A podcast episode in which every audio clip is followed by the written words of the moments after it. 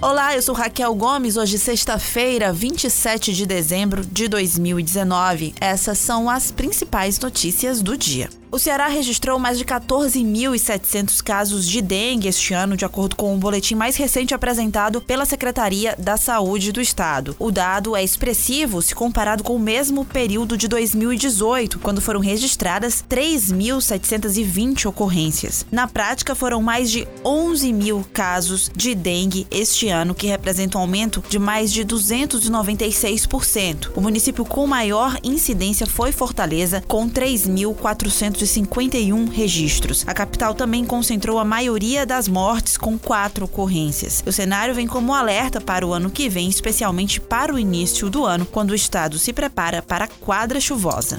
Usuários do transporte público de Fortaleza que não possuem o bilhete único ou estiverem com o cartão eletrônico descarregado podem comprar a passagem avulsa diretamente com o motorista. De acordo com o superintendente do Sim de ônibus, Pessoa Neto, a ideia é que os motoristas passem com o próprio cartão somente somente aquelas passagens que estiverem com dinheiro trocado, para evitar que o motorista tenha que dar o troco ao passageiro. No entanto, aqueles que quiserem podem também comprar o chamado cartão expresso no valor fechado de R$ reais. Segundo Pessoa Neto, a prática já é possível há cerca de um mês e já está sendo implantada e aderida dentro dos coletivos. Ainda segundo o Cindy Ônibus, atualmente 81% dos ônibus de Fortaleza funcionam com autoatendimento e cerca de 1,5% dos usuários não têm crédito eletrônico. A Prefeitura de Guaramiranga vai proibir no Réveillon deste ano a queima de fogos de artifício barulhentos na cidade. A medida foi determinada por meio do Ministério Público. Podem ser usados no município somente fogos com efeitos visuais, sem estampido e que produzem barulho de baixa intensidade. O objetivo é minimizar os danos ambientais, a poluição sonora e estimular boas práticas, se adequando à legislação da área de proteção ambiental da Serra de Baturité. De acordo com o Ministério Público, a medida foi criada após a reclamação de vários moradores. O barulho incomodava principalmente pessoas idosas, doentes, crianças, pessoas com transtorno do espectro autista, animais domésticos e silvestres da região, além do envolvimento em casos de queimadura e início de incêndios na área rural. O Conselho Deliberativo do Ceará aprovou com unanimidade a projeção orçamentária do clube para o ano que vem, com valor total estimado em 100 milhões de reais, o maior da história do time. A folha mensal do elenco profissional masculino gira em torno de 2 milhões e meio a 3 milhões e meio de reais. O vovô vai disputar ano que vem quatro competições importantes: o Campeonato Cearense, a Copa do Nordeste, Copa do Brasil e a Série A do Campeonato Brasileiro. O clube tem se movimentado de forma agressiva no nos bastidores do mercado da bola. O Alvinegro já anunciou dois reforços para o ano que vem: o zagueiro Thiago Pagnussa, ex-Lanús, e o lateral direito Eduardo.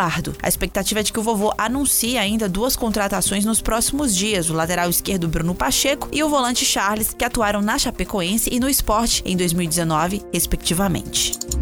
O vice-prefeito de Grangeiro, no interior do Ceará, Ticiano da Fonseca Félix, o Ticiano Tomé, toma posse hoje como chefe do executivo da cidade a partir das 3 horas da tarde. Como o primeiro ato de sua gestão, Tomé promete auditar as contas da prefeitura. O novo prefeito também pediu que os secretários apresentassem uma síntese da situação de suas pastas até a tarde de hoje, quando faz a primeira reunião com a equipe. Segundo informações do jornal o Povo, além dos servidores que já pediram demissão, outros secretários prepararam pedido de saída da prefeitura. Um vereador afirmou que eles não desejam se aliar ao vice-prefeito. Tomé nega e diz que a preocupação maior dele agora é com as contas da prefeitura. O titular, João Gregório Neto, foi assassinado a tiros na véspera do Natal, a última terça-feira. A polícia ainda não prendeu responsáveis pelo caso.